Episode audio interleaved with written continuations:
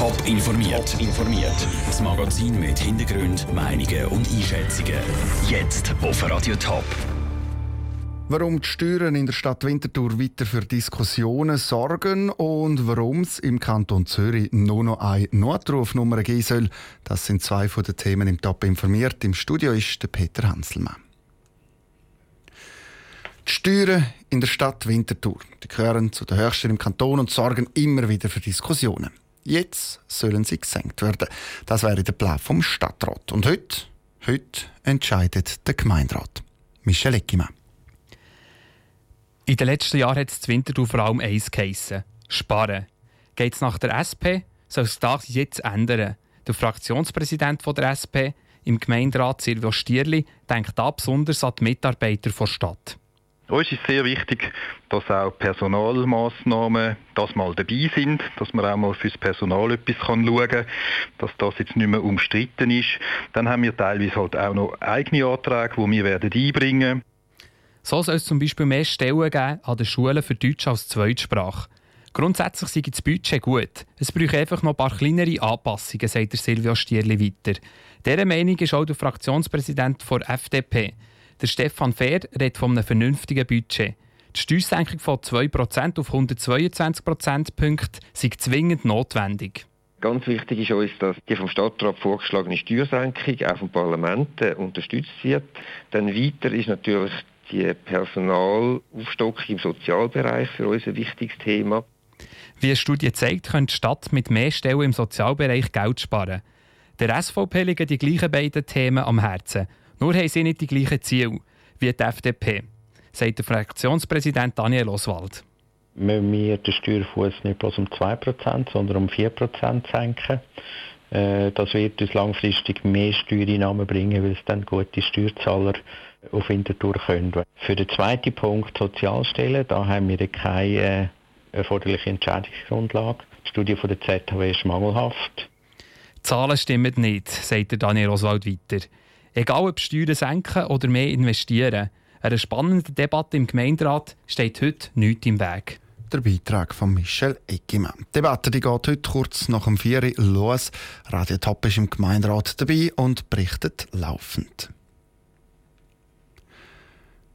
0800 33 66 55.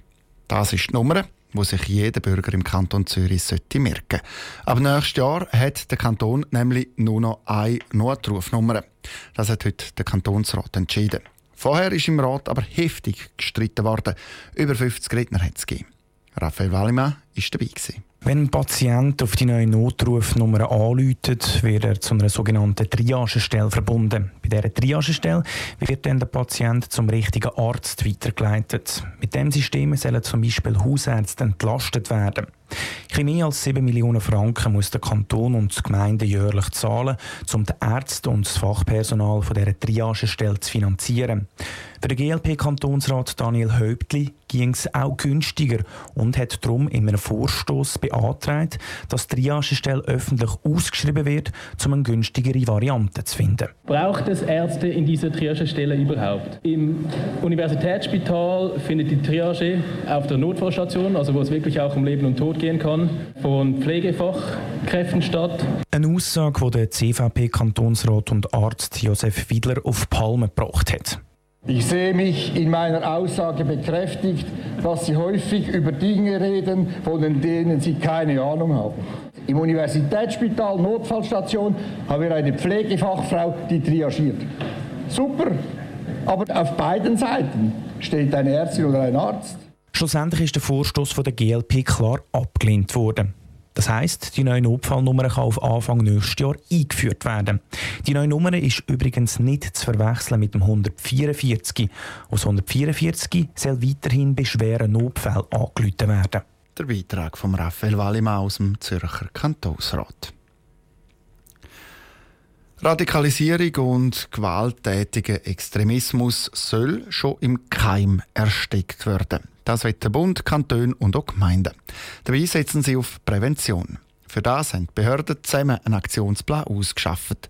Was genau drin steht, Caroline Dettling. 26 Massnahmen stehen im Aktionsplan zur Bekämpfung von Extremismus. Wichtig dabei ist vor allem die Information und Sensibilisierung. So soll es künftig schweizweit Fach- und Beratungsstellen geben. Die können dann von jedem kontaktiert werden, sagen es Behörden, Lehrer, Trainer oder auch Angehörige von Leuten, die sich radikalisieren könnten. Bei der Bekämpfung von Radikalisierung müssen nämlich alle die Augen und Ohren offen behalten, sagt Bundesrätin Simonetta Sommaruga. Es sind alle gefordert, nicht nur der Nachrichtendienst und die Polizei. Deshalb enthält der Aktionsplan zahlreiche Empfehlungen dafür, was wir für die Kinder und Jugendlichen in unserem Land machen sollten, eben in Sport oder anderen Vereinen und natürlich auch in den Schulen. Neben diesen Handlungsempfehlungen sollen Fachpersonen auch entsprechend ausgebildet werden. So möchte der Aktionsplan, dass Lehrer, Sozialarbeiter und auch Sporttrainer und Verantwortliche in Vereinen Weiterbildungen besuchen können. Neben solchen Angeboten soll aber auch aktiv mit Programmen gegen Extremismus vorgegangen werden, sagt der St. Galler Regierungsrat und Präsident der kantonalen Sozialdirektion Direktorinnen und Direktoren Martin Klöti. Zudem werden die Kantone Projekte erarbeiten zur Thematik Radikalisierung. Und damit entstehen diese Strategien, wie man in der Jugendförderung eben Prävention betreiben kann, möglichst schweizweit gleich wie in einem Dorf. 5 Millionen Franken sollen in dieses Programm investiert werden und bis in fünf Jahren soll der Aktionsplan in der Schweiz umgesetzt werden. Der Beitrag von Caroline Dettling. Der Bundesrat ist auch schon in der Vergangenheit härter gegen Extremismus vorgegangen. So wird er zum Beispiel auch das Strafrecht verschärfen. Top informiert, auch als Podcast. Mehr Informationen gibt es auf toponline.ch.